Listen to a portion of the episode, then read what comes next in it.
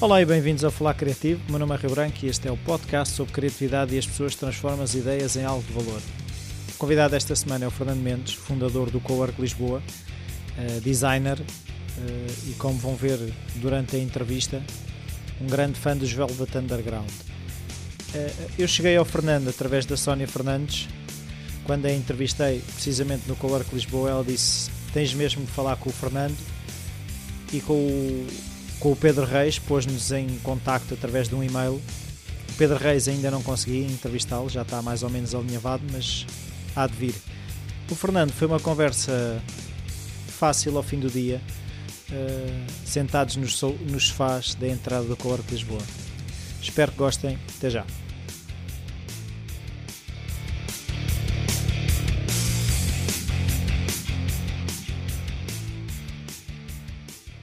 Olá, Fernando. Olá. Obrigado por esta oportunidade. A primeira pergunta que eu faço sempre é se na tua infância a criatividade estava presente de alguma forma, se havia artistas na família, familiares engenhocas, hábitos culturais, esse tipo de coisas. Há artistas falhados. Eh, começa bem, não é? Eh, o meu pai era um tipo que desenhava, que tocava, não sabendo fazer nenhuma destas coisas. Aliás, estamos aqui, está ali o, o acordeão que ele tentava tocar, era uma coisa horrível saía um som horrível, mas que me moldou também o gosto por sons eh, diferentes. E desenhava muito, desenhou muito, uh, numa fase até antes de meter. Portanto, eu tive acesso aos desenhos já, lá, 8, 9 anos. É que um dia a minha mãe lá remexeu de uma pasta e encontrou-se uma pasta cheia de desenhos, desenhos incríveis, que eu achava fantásticos. Neste momento, aliás, estão extraviados, estamos a tentar reencontrá-los. Portanto, sim, alguma. Mas de qualquer forma, para dizer se havia muita gente da área criativa ou não, é preciso começar por descrever ou balizar o que é criatividade. Não é? E, e se há termo que é difícil balizar é exatamente este, porque o, o ser criativo é uma coisa inerente ao homem, quer dizer, não há quando se rola uma pedra e se descobre que aquilo está a rodar e que é mais fácil do que, do que se for quadrada, já, já contém uma dose de criatividade. Tem muito a ver com experimentação e com não criar muitos filtros e ser aberto a várias possibilidades. Nesse sentido, tenho várias pessoas na família, de facto, que são, que são assim. Sim, sim, é que, é que uma coisa é que estavas a dizer, essa questão da criatividade, as pessoas normalmente é os criativos. Ah, não, não, essa não, questão não existe. Por completo, por completo é muito redutor pensar que se alguém. É, são muito pouco criativos os que se titulam criativos, normalmente são meios quadrados na realidade. E as pessoas dizem: Ah, não, eu não sou nada criativo. Todos temos essa capacidade, acho. É, claro. Não, e depois, quando, quando, sobretudo quando observamos qualquer fenómeno de criatividade, alguma coisa que reconhecemos eh, esse padrão lá da criatividade, quando vais ver os humanos que estão por trás daquilo ou o humano está por trás daquilo, é o tipo que misturou uma série de, de metodologias ou de áreas do saber ou que as cruzou com outros. Tem sempre, é sempre o, o arquiteto que está a fazer um podcast de. Pronto, estás a ver? Sim. E, e, já lá voltamos, mas isso tem muito a ver aqui com este espaço onde estamos neste momento. Sim. Essa ideia de diversidade, de diferença, de fricção, de experimentação, de, não é? De experimentação, de, de falhanço, já falámos hoje de falhanço também, tem muito a ver com essas coisas. Não, não, não é uma. A criatividade não é uma área, é, um, é uma. É uma não sei o que é que lhe te chamar, está-me a faltar aqui. Estou-me a lembrar de três ou quatro pessoas que podiam explicar isso bem melhor do que eu porque eu ando a estudar muito profundamente. Uh, mas é uma coisa que todos podem trabalhar, uh, se tiverem a intenção de o fazer. Há técnicas também para, estes, para se desenvolver esse. Mas tem a ver com esse... disponibilidade, não será isso? Ah, com, completamente. Estar disponível para ser criativo, quase.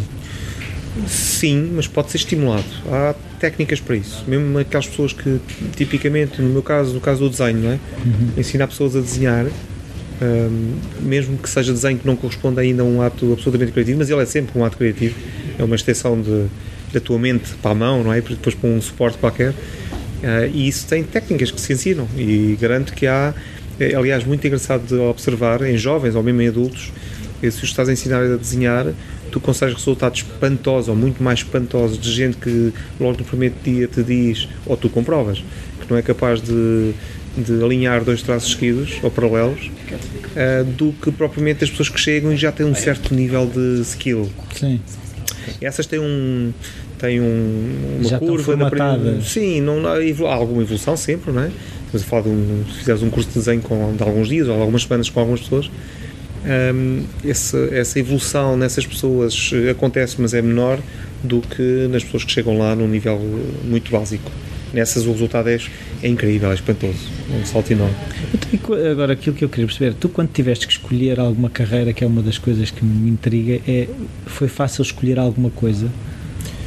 Eu desde muito que sabia que havia de ser alguma coisa na área estética, artística, e comecei por querer ser arquiteto, para dizer a verdade. Eu sou filho de imigrantes e o primeiro assignment, o primeiro trabalho artístico que os meus pais me deram, tinha eu 8 ou 9 anos, um, foi pensar o que seria a casa que eles queriam construir em Portugal. Eu sou filho de um casal de imigrantes como qualquer outro. Não exatamente como qualquer outro, porque o meu pai lá foi, enfim, sendo um imigrante, mas foi muito, era o mais jovem da família e foi estudar ainda para a França. E a minha mãe é uma lisboeta é uma, é uma citadina, e, portanto, ao contrário da maior, grande maioria dos imigrantes que foram para a França, era alguém que vinha de uma grande cidade já como Lisboa e foi ver para o campo em França. Eh, e, portanto, isto deu ali uma mistura também um bocadinho diferente do, do habitual casal de imigrantes. Mas eu lembro que essa foi a primeira hum, experiência, para além do que, do que já era a expressão visual de, de algum trabalho na escola, mas lembro-me de, de, querer ser arquiteto. Pronto, eu gostava muito daquela ideia de ser eu a decidir onde é que estava a porta e a janela e por onde é que se entrava e por onde é que saía e onde é que se dormia e onde é que se cozinhava. E, e devo ter alguns lá em casa também, ainda os primeiros bosses que fiz da casa, que de facto, foi depois construída anos mais tarde aqui em, em Lisboa. Mas depois, ao longo do secundário, um, o que me levou para esta área depois do design nem sequer foram os. É muito engraçado porque não foram os professores exatamente como é que se estimula a criatividade, não é? Não foram os professores de, de geometria ou de educação visual, por aí adiante, foi um professor em particular que me deu filosofia. É por acaso eu estava a pensar na filosofia. Porque, porque o ato criativo tem muito que ver com isso, tem a ver com alguma. Já tem que ver com alguma preguiça. Tu tens de ser preguiçoso e tens de ter algum, alguma vontade de analisar, de contemplar, de estar disponível, como tu dizias há bocado e muito bem. E eu era um miúdo, ainda sou um miúdo, muito assim, muito contemplativo, as passos, nos momentos só de tenho, pouco, tenho momentos muito pequenininhos de grande energia em que tenho que fazer mesmo, mas o resto do tempo eu sou muito observador, muito contemplativo, muito deixar andar, muito preguiçoso, terrivelmente preguiçoso. Mas é uma preguiça que eu preciso como de pão para a boca porque tu precisas desse tempo para ser criativo, tu precisas de, usando aqui, ou citando o Philip Stark, um, que se referia aos designers, dizendo os designers deviam ler sobre tudo menos design. E ser criativo tem muito a ver com isso, com estar disponível para tudo, para ler um bocadinho de tudo, absorver, absorver tudo e depois ensaiar cruzamentos. A criatividade é muito isso, essa ideia de transdisciplina, de cruzamento, de contaminação, de, é? muito isso. Até como é que chegaste a, a designer? Tá. A arquitetura desiludiu-me antes do tempo, não é? Quando cheguei ao nono ano já não me apetecia nada. Há sempre coisas ridículas que nos fazem decidir isto.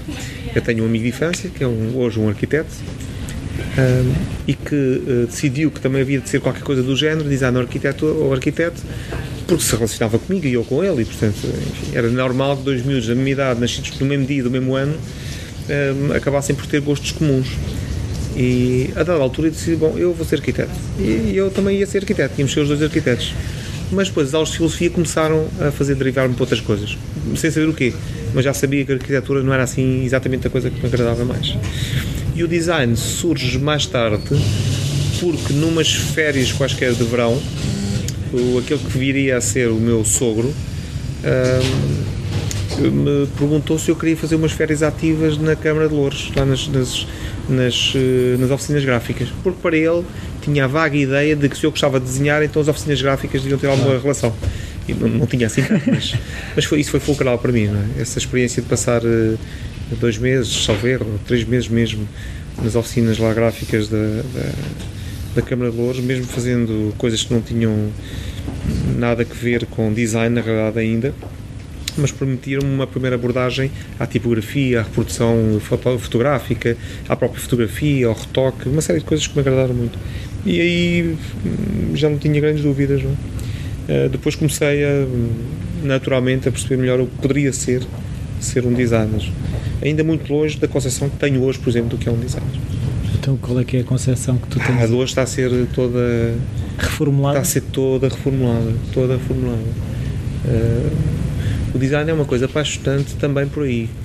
porque é uma, uma disciplina, um conjunto de métodos, uma metodologia, blá blá blá, podia estar aqui a debitar durante Não há uma versão para uma criança de 6 anos que eu tentei explicar à minha Não. filha o que era. Não, e- há de certeza, há 50 versões para uma criança até de qualquer idade. E eh, a questão é que há, um, há, um, há uma pedra no sapato, há um, há uma, há um incómodo com o design desde sempre, está ligado à sua própria história. Ahm, alguns equívocos também, muitos equívocos, ou um grande equívoco, e, e que tem que ver sempre com esta dualidade do design. Se ele está mais ligado às, às, às humanidades e, à- e à- e às artes, ou eh, se pelo contrário eh, deve ser eh, visto como uma ciência e portanto há esta, esta guerra interna que continua a acontecer. Mas isto posto de maneira prática, hum, tens, os designers têm sempre imensa dificuldade em, em explicar o que fazem, eh, em- imensa dificuldade até em, em validar aquilo que pedem em termos de dinheiro por, por um trabalho de design. Hum, estranhamente ou não, nesta altura, começamos a ter uma série de gente que trabalha em áreas à volta do design, ou qualquer coisa design, service design, por aí diante, um, que está a ser muito mal acolhido pelos designers propriamente dito. Portanto, há muitos designers que recusam completamente essas supostas franjas que andam a navegar à volta deles. Um, e portanto o equívoco mantém-se. Há uma. Mas é estranho, portanto, o que eu quero dizer com isto é que durante toda a história do design se passou a vida a tentar explicar o que era design porque aparentemente ninguém nos compreendia, ninguém percebia muito bem o que era aquela gente. Eh, fazem os bonecos, ou Sim, mas também não há uma necessidade cores, de, não sei o de- quê. de separá-los em categorias. É o graphic designer, é o web Ah, designer. mas nós somos, eh, nós temos essa ideia, quer dizer, é- o homem categoriza, ponto final, não é? É uma forma de arrumar as coisas. Ahm, Mas não se- O o, é estranho designer é mesmo que- não será não isso, ou seja, não aquilo que eu, da minha opinião, um designer não pode ser um, um graphic designer é designer, mas no, como é que eu, eh, está, está a ser difícil estás a mas- ver como é difícil? Não, mas no fundo a gênese do designer eh, é, é superior a isto tudo, é uma coisa que está mais acima do que propriamente uma tarefa. Sim, exatamente, exatamente. É muito mais um verbo, não é? É. Muito mais um verbo. Do- Exatamente como coworking aqui, é muito mais um verbo do que propriamente um nome. É o... Sim, é, é muito isso, é muito isso. Então e falaste aí Só que isso está a ser percebido melhor, aparentemente, aparentemente, aparentemente. está a ser percebido melhor por gente que está fora, ou que esteve até agora fora dessa área, do que pelos próprios, do que pelos próprios atores do design. Claro, não consegues ter a é é perspectiva suficiente, estás Ah, dentro. às vezes é uma questão de distância, sim. Não, só vês a Terra quando te afastas dela, não é? Nós, quer dizer, podíamos, podíamos ter, os cientistas já sabiam que a Terra era redonda, mas como evidência só quando, eventualmente, quando fomos a- à Lua. E foi fácil quando acabaste a tua formação ter trabalho? Eh, foi uma coisa natural? Sim, aí de facto não há, não há, isso prova que já sou um velhote. e não sou, mas no entanto, grandes diferenças, incríveis diferenças, quer dizer. que nem sequer, eh, quer dizer, acho que vou passar a vida toda a pensar se, se fui beneficiado ou se foi prejudicado, se fui prejudicado por isso. Eu acho que fui be- beneficiado na realidade, não é? Mas ainda, eu entrei para o IAD, para a minha escola em 88, Uh, no ano seguinte fui fazer um ano de tropa, o que dá cabo de qualquer curso. Quando regressei, Mas vieste lá um homem. o homem, com a voz mais grossa e pronto, e a saber uh, mandar abaixo qualquer humano a 100 metros de distância e a montar e desmontar uma Tá G3 bem. com os olhos fechados. As coisas boas que aprendi na tropa, entre outras. Um, mas lembro-me de vir da tropa e não ter muita vontade de regressar ao IAD, nem à escola. Mas lá regressei e ainda fiz o segundo ano, acho que deixei uma cadeira ou duas penduradas. E depois, Mas era o design, o design. o curso de design de comunicação já. Ah, Um, que na altura não se chamava assim, mas pronto, era o equivalente hoje a um curso de design de comunicação. Eh, Ou design gráfico, se lhe quisermos já assim. E hum, logo durante o curso tenho a sorte eh, de começar a trabalhar, a fazer coisas. eh, projetos de âmbito nacional, eu estou muito ligado aí a, a- comecei na Rádio Renascença com um grupo de gente com quem depois trabalhei toda a vida, Eh, com esse tal meu amigo de infância arquiteto, com o Dr. Rui Marques, com o engenheiro Roberto Carneiro, com, uma, com o Francisco, com a Dra. Francisca, com uma série de gente que foi, que foi mais do que estar a trabalhar num sítio, muito mais do que estar a trabalhar num sítio qualquer, numa empresa. Tanto que eu nunca mudei da empresa. Eu mudei muito da empresa, mas mudei dentro das empresas que estas, estas pessoas eh, fizeram, dentro do mesmo grupo. As pessoas eram as mesmas? As pessoas eram as mesmas porque, porque eh, ainda hoje a, a Fórum existe é? e com força e é muito mais do que uma empresa. É muito mais do que uma empresa hoje, foi muito mais do que uma empresa. Fizemos coisas que ultrapassam largamente o conceito de empresa, uh, sobretudo projetos ligados à área social.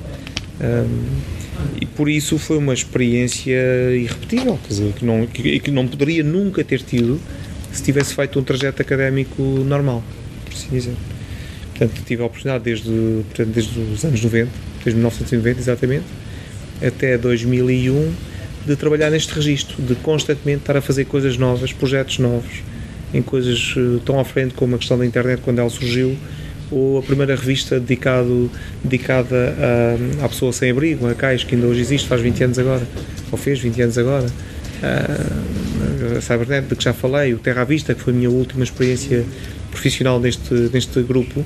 Portanto, grandes projetos a que não sei se teria chegado se tivesse feito a minha carreira académica de forma normal porque eu regressei à escola entretanto, é? Portanto, decidi ir saltar as minhas dívidas com, uh, com o IAD, as minhas dívidas académicas, e, e, fui lá concluir o curso e fiz logo mestrado e agora até, até decidi e estou a fazer o doutoramento no IAD. Uh, mas não é um percurso muito normal.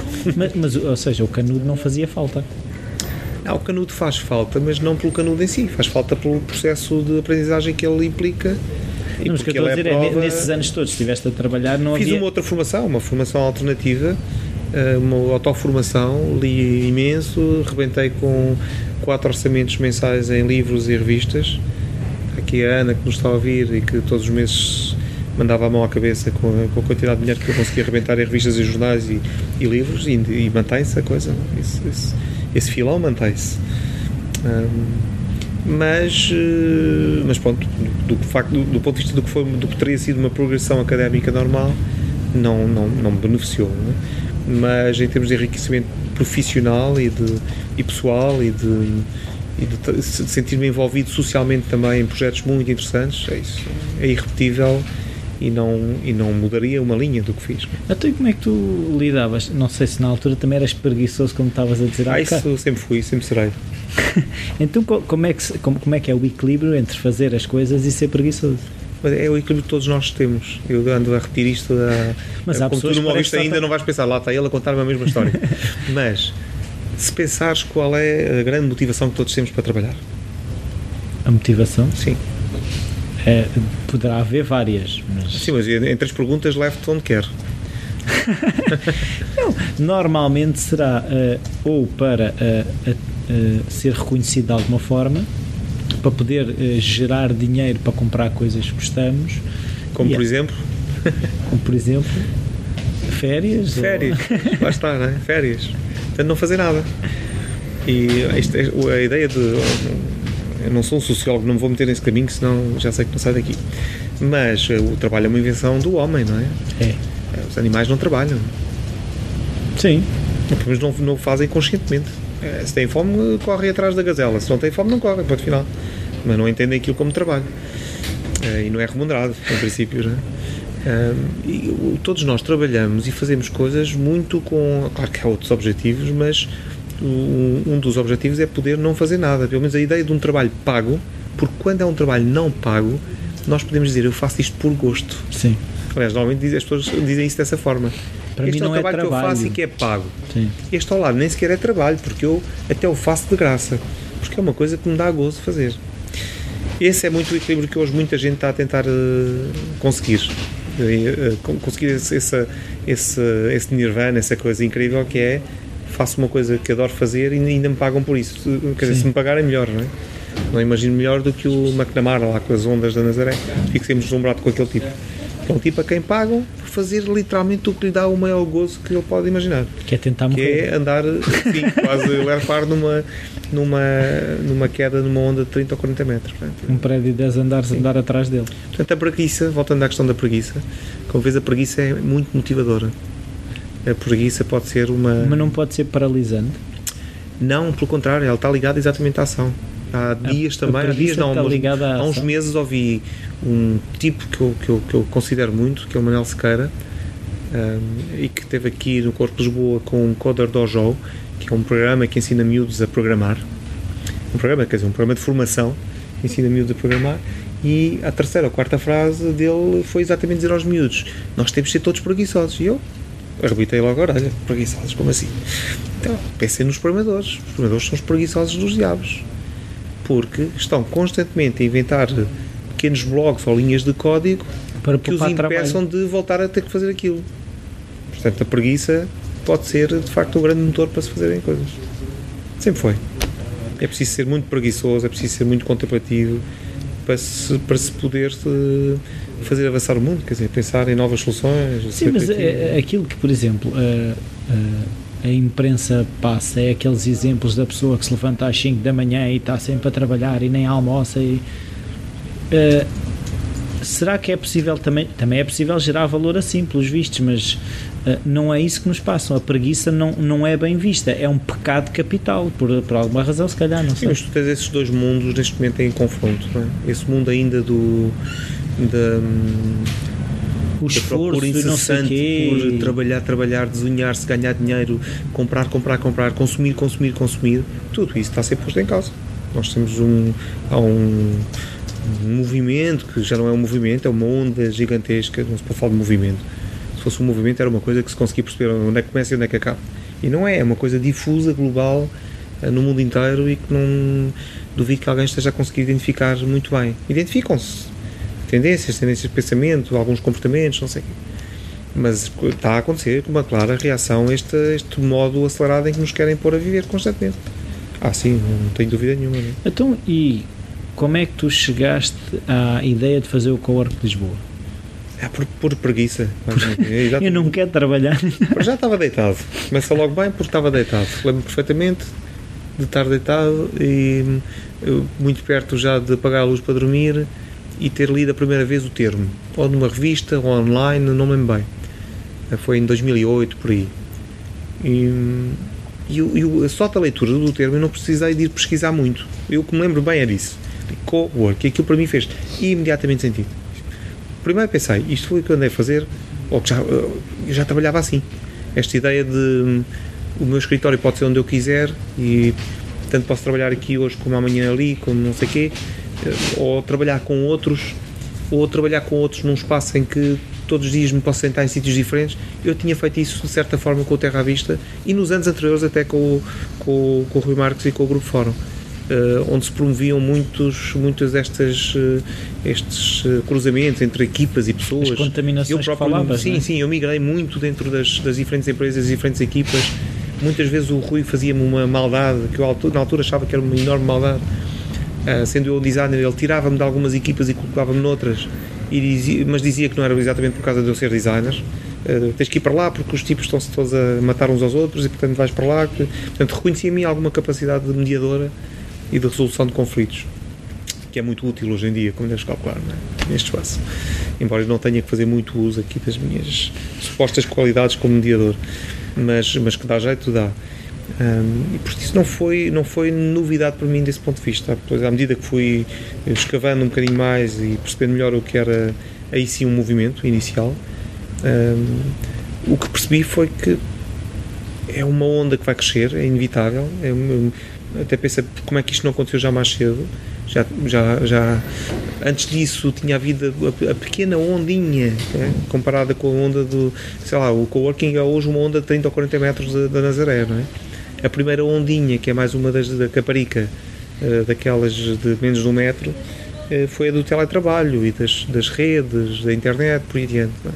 Mas que não permitiam ainda grande mobilidade, nem, nem diversidade, nem por aí adiante tivemos a onda, a mini onda dos cybercafés, a ideia de ir a um sítio onde já estavam máquinas ligadas à internet e onde se podia estar trabalhando ou surfando na net.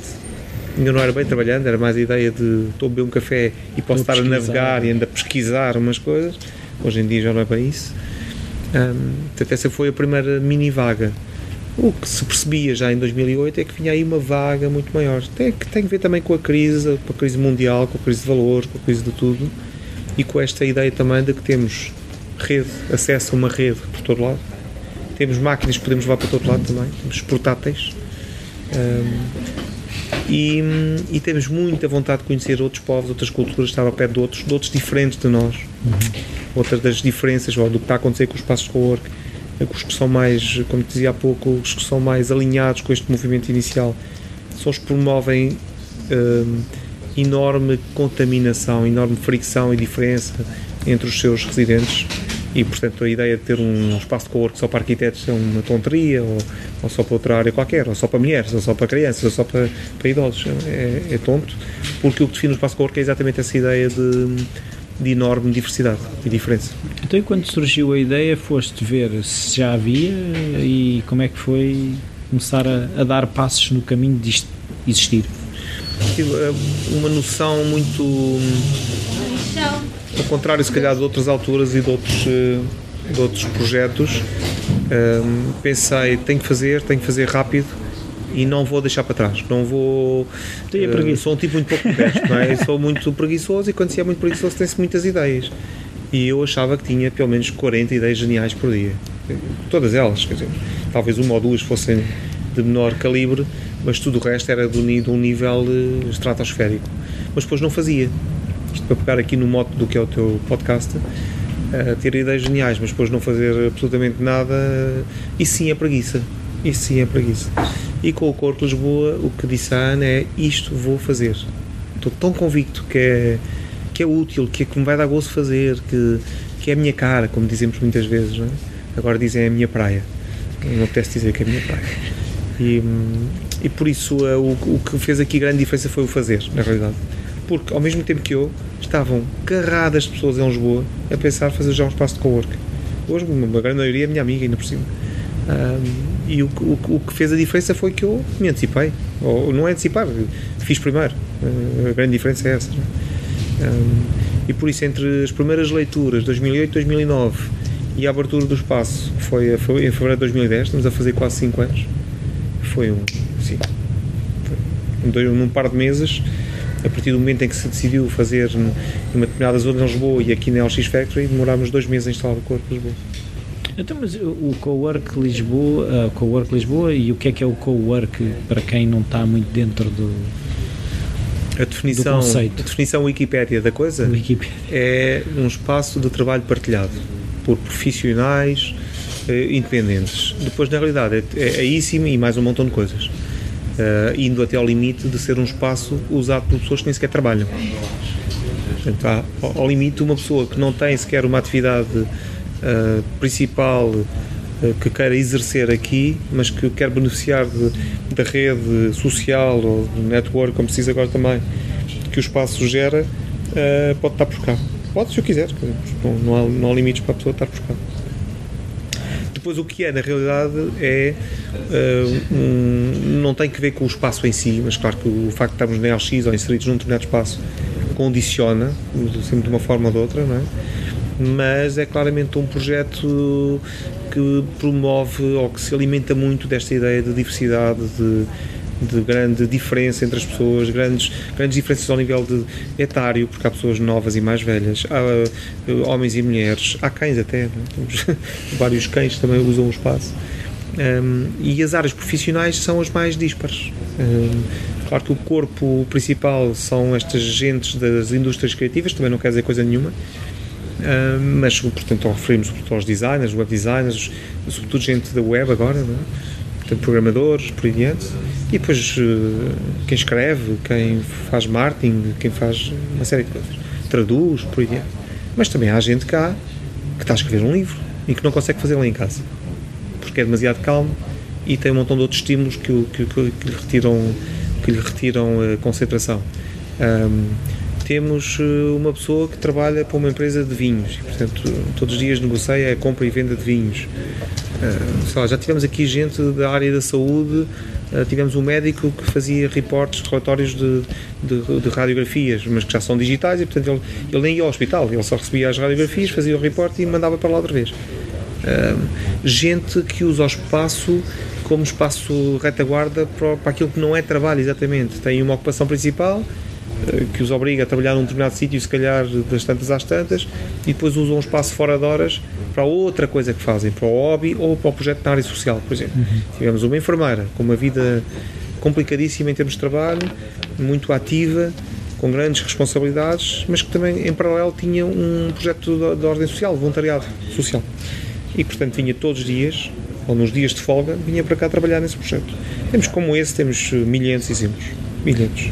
E, e, as pessoas que vêm para cá uh, já vêm com a consciência dessa contaminação e vêm procurá-la? Agora sim. Agora, 2014, quase 5 anos depois, sim. No início não. No início vieram os pioneiros. Tá? Nos primeiros meses vieram os que ou já sabiam alguma coisa, ou perceberam imediatamente o que era, ou eram tão, não aguentavam a curiosidade e queriam vir saber. E estão por cá. O que é muito engraçado é que a gente está aqui há 5 anos. Uau. Portanto, já não são propriamente. Nenhum é cliente, eh, no sentido comercial do termo, mas, mas esses já ultrapassaram largamente o conceito de, de cliente. São gente com quem vamos de férias, ou com quem jantamos, ou com quem eh, deixamos os nossos filhos, se for caso disso. Não é? Portanto, já, já é uma, nesse sentido é uma. Isto é muito fácil cair nos clichês todos, mas é uma família, é uma família enorme.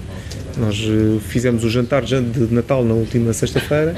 Um, jantar de Natal do Corpo de Lisboa é uma coisa absolutamente familiar. Uh, começa logo pela, pela, partilha, toda a gente traz coisas e, portanto, o, o jantar é composto por coisas que, que cada um traz. Um, Perdi-me um bocadinho agora era se as pessoas que vinham para cá já sabiam ao que é que vinham e se já vinham à procura dessa.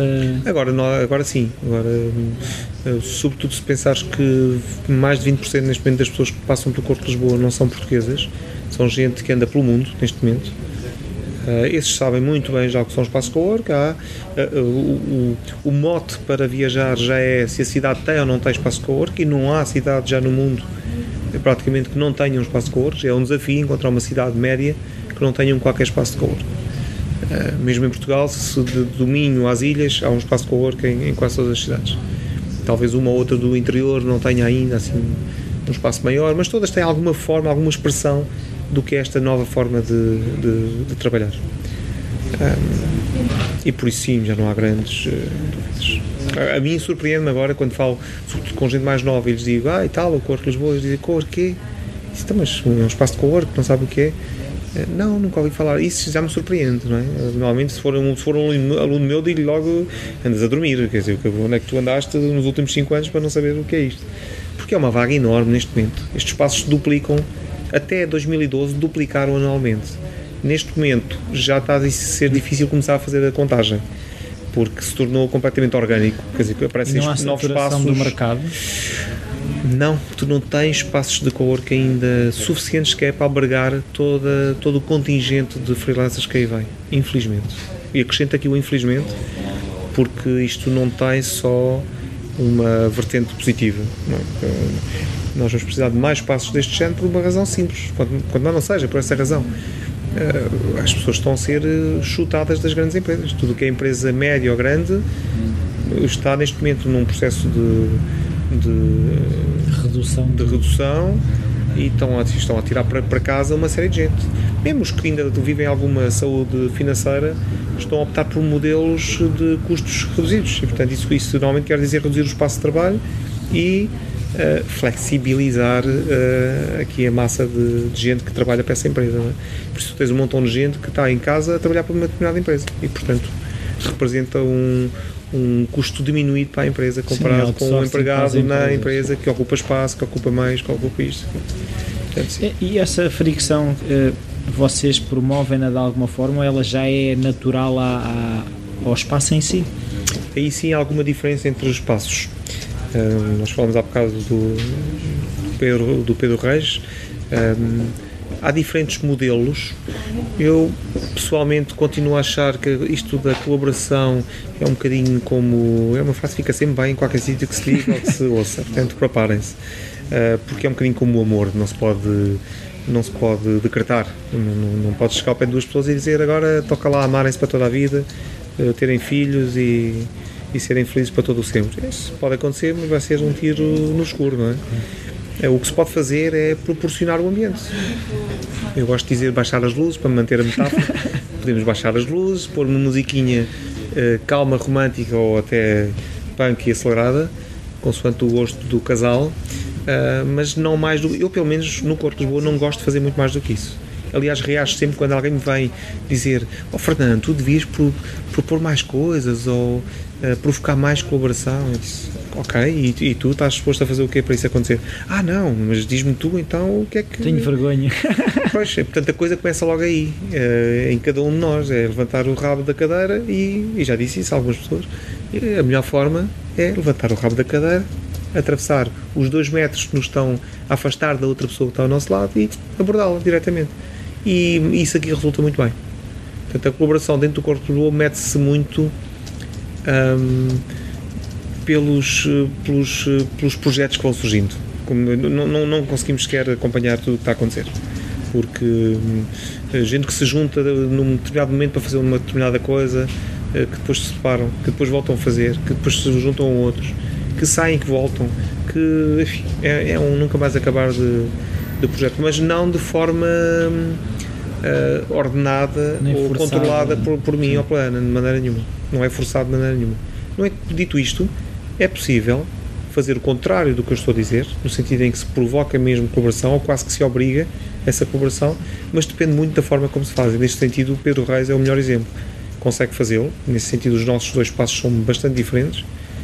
Um, também geograficamente, porque estamos a falar de um espaço em óbitos e eu estou aqui em Lisboa, portanto tenho outro tipo de público, mas, mas eles fazem isso muito bem lá e com bons resultados também, não? É? muito bons resultados também. Tu há bocado estavas a dizer que tinhas 40 e 50 ideias por dia e que não, não passavas, eram todas muito boas. Sim, sim, sim. Geniais, cuidado, é? geniais, geniais, geniais, não, não eram muito boas.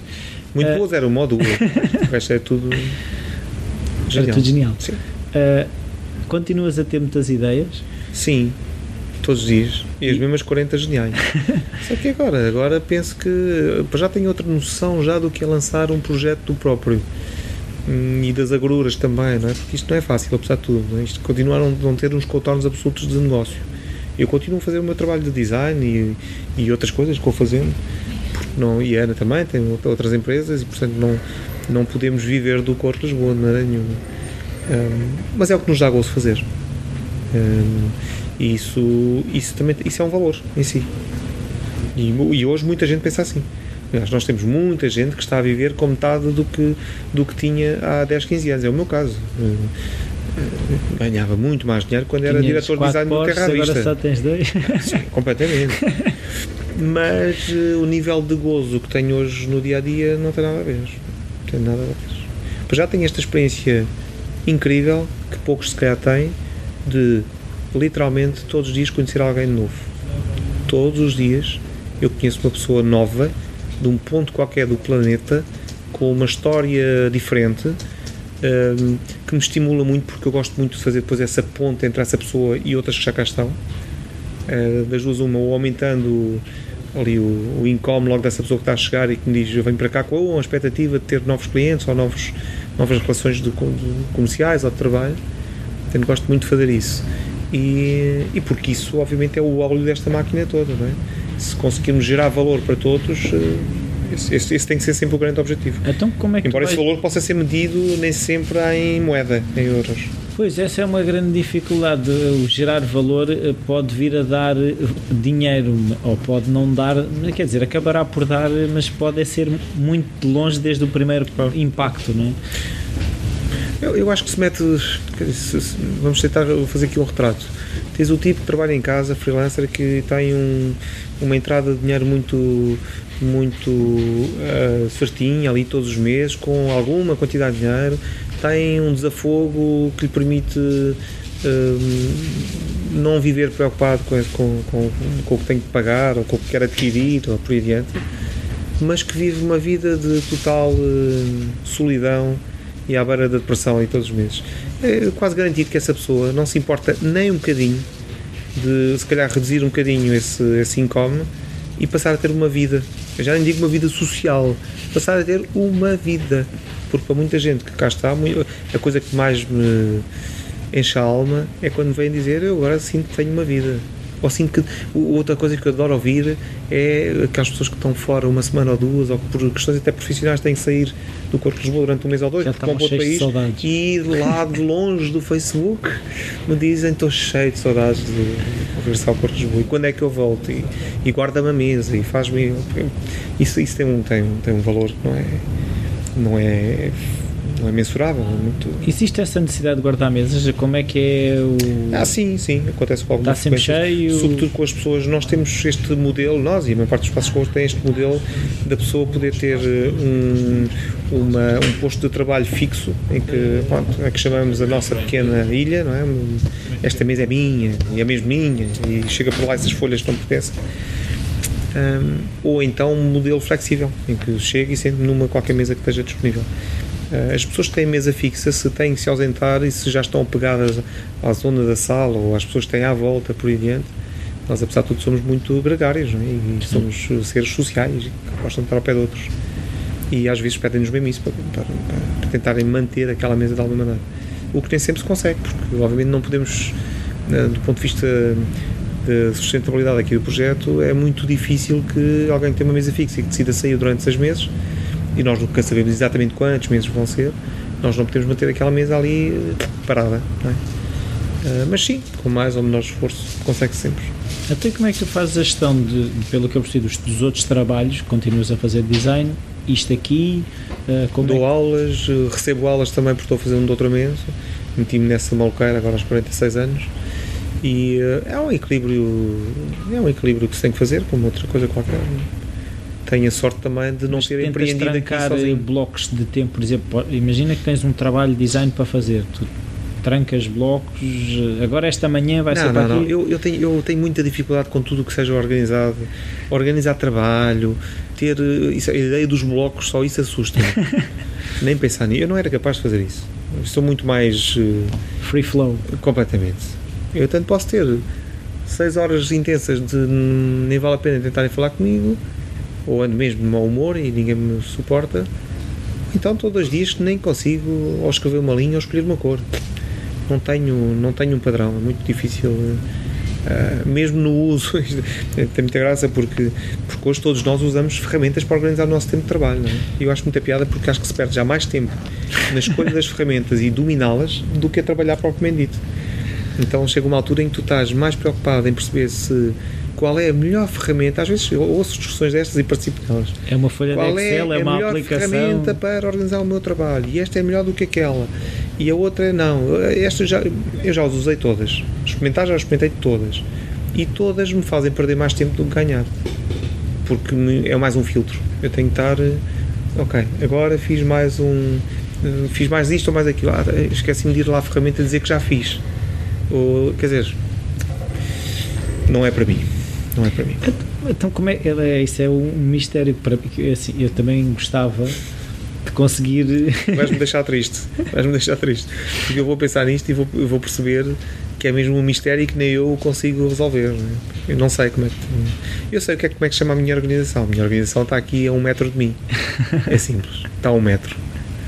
Tudo o que. Tudo o que é trabalho de manter as coisas minimamente organizadas, mesmo no meu próprio trabalho, posso ir até tão longe a dizer, mesmo na minha própria personalidade, está um metro de mim. Não sou eu que trato. Portanto, quem me organiza, até como eh, ser vivo, não sou eu. É um, é um novo conceito. Eu sou, sou casado com uma pessoa, eh, com a Ana Dias, que é fundadora deste projeto também. E, e é, é, nesse sentido é mais do que fundadora, é, é a peça. é? Sem, sem essa peça não É, haveria. é, é fundador e fundação. É tudo. Ou pilar, é tudo. Sim, sim, sim. sim, sim. Não. Sultão. Isto é direcional, o microfone é direcional, portanto só se vai ouvir uma coisa muito ligeira ao fundo a dizer "Escutão". Sim, sem, sem, sem a Ana, eu tenho. A única noção que tenho, a única certeza que tenho é que sem a Ana, sem o tipo de, de pessoa organizada que ela é, eu não podia ser tão desorganizado como aparentemente gosto de ser. De maneira nenhuma. Já tinha que me ter feito à vida. De outras palavras é é uma outra vida, é uma outra coisa diferente daquilo que eu sou. Ah, mas eh, é isso também torna a coisa muito criativa aqui entre os dois. E, e é uma das chaves também deste tipo de espaço. Como? Yin Yang? É, sim, não é tão dicotómico, mas, eh, mas é muito complementar. É muito complementar, sem dúvida nenhuma. No, com surpresas, porque é engraçado. Há cinco anos a Ana veio para este projeto um, que me ouviu falar no, no ano anterior Uh, mas eu acho que ela vinha com. Ela já vinha convicta, sim senhora, isto desta vez, uma das ideias do Fernando parece ter algum, algum sentido. E, não portanto, é mais daquelas Não é mais dele. uma estupidez qualquer que lhe saiu da, da, boca. Uh, isto parece fazer algum sentido. Mas ao mesmo tempo, eu acho que ela vinha para logo saber o que é que dá. Sobretudo vinha estar porque tem a competência de gestão e, portanto, ah, vinha okay. para supostamente me explicar como é que faria com faturação, essas coisas sexy, muito, muito interessantes. E o que é engraçado é que em 5 anos, como se percebe, ela nunca já não saiu de cá. Ela tinha uma outra vida profissional para, para, para desenvolver e já não saiu de cá. E as coisas inverteram-se de certa forma. É engraçado porque eu, hoje, tenho alguma noção do negócio e alguma noção dos números e como é que se gera, e o, que se faz e o que não se faz e o que faz sentido ou não. E ela tornou-se muito mais solta e de repente o que me diz quase todas as semanas é que gosta muito mais de fazer eu digo mas isso é o meu trabalho. Ela, ah mas eu gosto muito mais de estar, com as pessoas e saber o que elas fazem e, e, e falar com o Thomas que é designer e o outro que é programador e precisam um do outro. E diz, oh Ana, mas isso é o meu trabalho tu estás a querer fazer o meu trabalho. E quem é que faz o teu trabalho ah, então, mas tu já sabes mexer no, nisto, anda para o outro, ou já sabes ir uh, tratar da faturação. Os papéis vão-se. Houve alguma contaminação também aqui das, das duas personalidades. Mas isso não fez de mim mais organizado. Eu sou muito desorganizado mesmo. Então, e agora uma que gostava de Como se nota neste. Doutor Divago. Doutor Divago. Por exemplo, num trabalho de design, como é que tu abordas um trabalho? Fazes pesquisa, começas logo a desenhar? Eh? Eu gosto muito daquela máxima do, do Godard, do cineasta, que dizia que um filme tem, e é verdade, tem princípio, meio e fim. Mas ele acrescentava que não necessariamente por essa ordem. E o design é uma coisa que tem princípio, meio e fim. Não necessariamente por essa ordem. Às vezes, ou por vezes, não por essa ordem.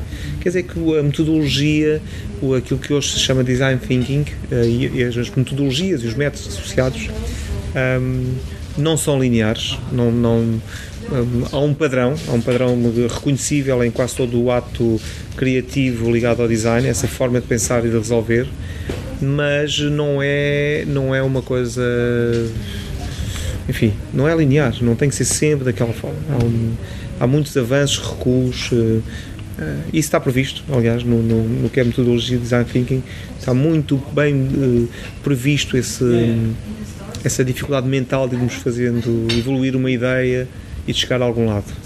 Sabemos muito bem que aquilo tem muito a ver com falhar, com voltar atrás, com ir por outro caminho, com Uh, olhar para o lado quando tudo nos diz para olhar para o horizonte e de repente a solução está na pedrinha que está debaixo do pé, é, tem muito a ver com isso. E isso sim define muito do que é criatividade. Essa, essa ideia de algum. de poucas amarras, como dizias no princípio, uh, e de muito pensamento lateral, de ter a ousadia de não olhar para o ponto para onde todos nos estão a dizer para olhar. Às vezes o próprio cliente, não é? É que, é o, que é a maior dor para o designer. O cliente está constantemente a dizer-te, está, está a dar-te um ponto no horizonte, está a dizer-te, é ali, é ali que eu quero chegar e pronto. Uh, e às vezes é difícil convencer o cliente, o designer e, e toda a gente envolvida de que uh, o ponto pode ser outro. Pode mas, mas, tu uh, tens refletido sobre o teu processo ou, ou nem isso? Ou seja, se, sentido. Qual processo? De processo é que estás a falar agora? Do, do, design, ou seja, se, se de alguma forma de, é que há pessoas que são mais conscientes ou não de, de, das maneiras que têm de trabalhar, se, se é um exercício que fazes, se, se já pensaste nisso ou não, se já pensaste na tua criatividade penso, mas eu penso fazendo. Não é. Se calhar agora com o doutoramento terei que conseguir. Era um bocado por aí que eu estava a pensar. Conseguir sim. teorizar sobre o tema, é? obviamente. Tenho que conseguir transpor isso para alguma coisa que possa ser transmitida a outros. É esse o grande objetivo de qualquer uh, documento académico. Essa ideia de que se possa produzir conhecimento e que ele possa ser transmitido a outros. E nesse sentido vai ser um desafio para mim. Um, mas a verdade é que se, é muito fazendo que se descobrem novas formas ou que se descobre que se, que se tem um padrão a resolver também determinados problemas. Agora, tem muito que ver com um designer trabalha, trabalha muito a partir de si próprio, do que ele é como repositório de conhecimento. No caso dos designers, muito abrangente, não, é? não somos especialistas em coisa nenhuma. Ou somos, como dizia de forma deliciosa, e uma amiga que trabalha aqui dizia há pouco tempo, ouviu-me falar um bom bocado sobre design thinking, sobre design, sobre definições e designações, e no fim disse-me uma coisa que, que achei deliciosa. Uh, Interrompeu-me e disse: Ah, Fernando, mas isso é só bom senso. Sobretudo referência ao, ao design thinking. Ah, disse: Que raio, para que é que enchei a boca e toda a gente agora com o design thinking quando eu estou a ouvir e no fim só me apetece dizer que isso trata-se apenas de bom senso. E eu achei genial. Sim, mas. Isso sim é genial. Sim, mas o bom, é... o bom senso. Uh... O bom senso é esse território comum. Sim, mas é, é, é muito ausente. Embora seja óbvio, não, tem que se chamar a atenção para o bom senso, porque as pessoas não, não, não, não o veem com, com o bom senso sim, que ser visto. Sim. Mas já viste como muitas vezes, quando olhamos para uma peça, para um produto, para um serviço, para uma coisa qualquer que consideramos ou que, que é comum considerar-se genial, depois percebemos também como é estupidamente simples, como estava estupidamente ali mesmo a nossa. A dificuldade não será essa? Sim, claro. Quer dizer, quando eu, quando, uh, gosto de perguntar aos miúdos, aos, aos meus alunos nos primeiros dias, nas primeiras horas de, de, de aulas, uh, eles, para mim, numerarem algumas peças de design que eles considerem geniais. Bem, toda a gente pensa em coisas muito complicadas, coisas que foram. Ah, o foguetão, sabe? Coisas mesmo com uma escala. Realmente tem que ver com a escala. E eu gosto muito de rebater com o exemplo do clipe. Sim. Que é um clássico do design, é? que é só uma porcaria de um araminho com duas obras ou três, já nem me lembro agora e é só isso mesmo. Mas é estupidamente, de facto, genial, não é? Uma coisa que não, não requer, do ponto de vista da, da produção e, da, e, da, e do uso e até do seu valor como objeto, uh, quase nada. Quase nada. No entanto, eu penso que nas nossas vidas. Há alguma coisa que tu consideras importante que nós não tenhamos abordado aqui, que queiras ainda Tirando referir? tudo. Tirando tudo. Então, Temos mais, ah, mais umas horas, se quiser. Podemos falar de cães, não é? Tínhamos, em off tínhamos falado de cães. Deixámos os cães de fora. Um, não te falei da minha paixão paralela uh, ao design, que são os, os Velvet Underground. Tem um peso. Isto parece sempre patético. As pessoas acham sempre que.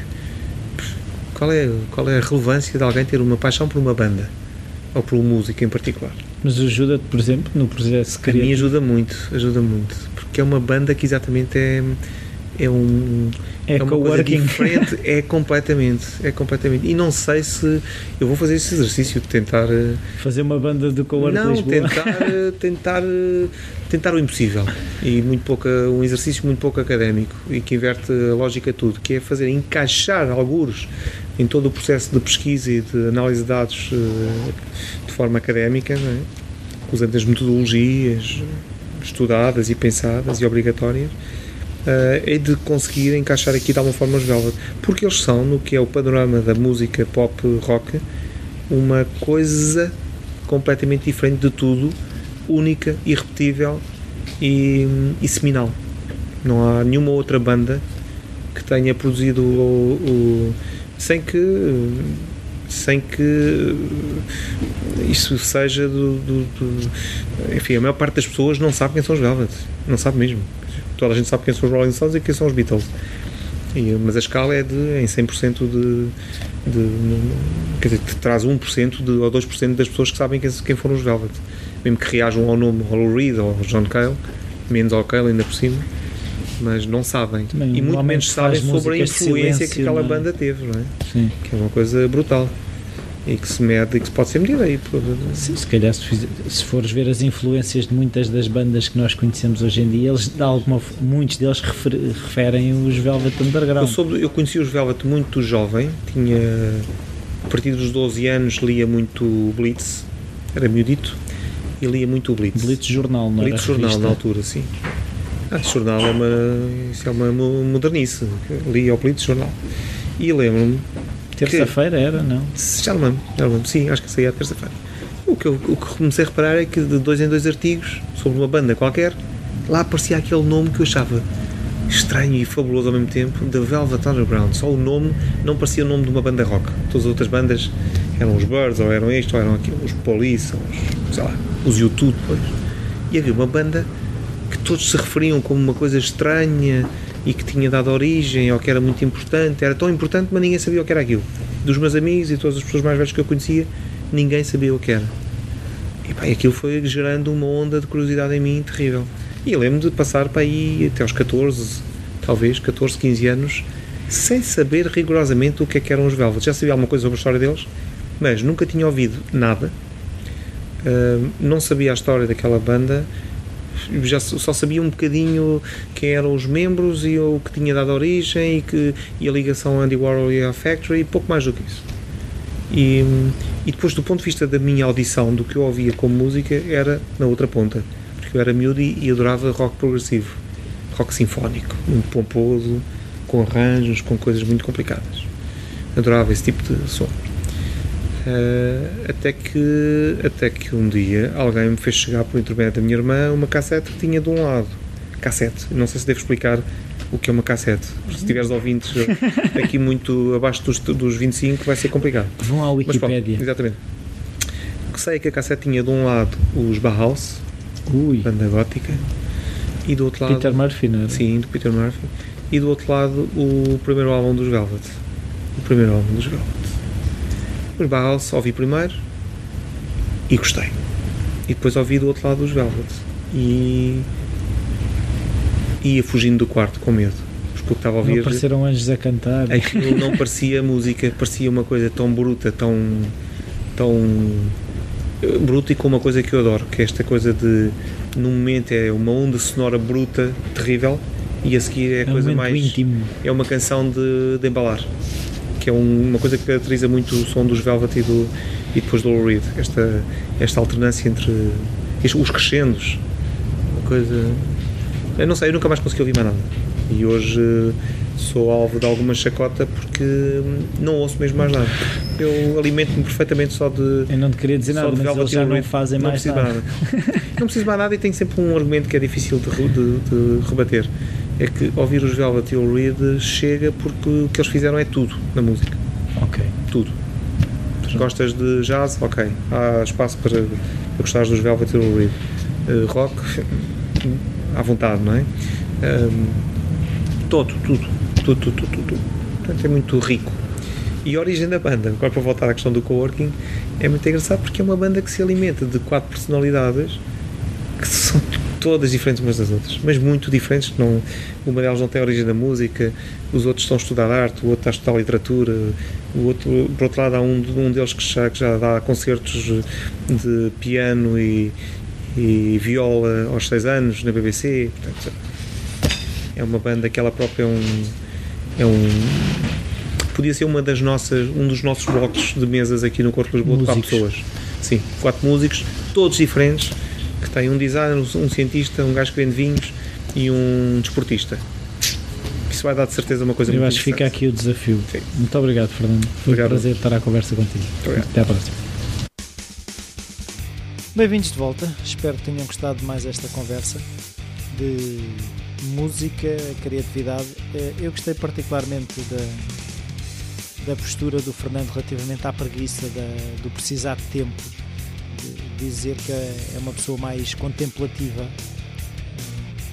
E outra coisa que eu também percebi é a vantagem de termos a nossa mulher como parceiras no, naquilo que gostamos de fazer eu próprio já, já propus à minha mulher ser a, a- a minha COO, ou em português, diretora de operações.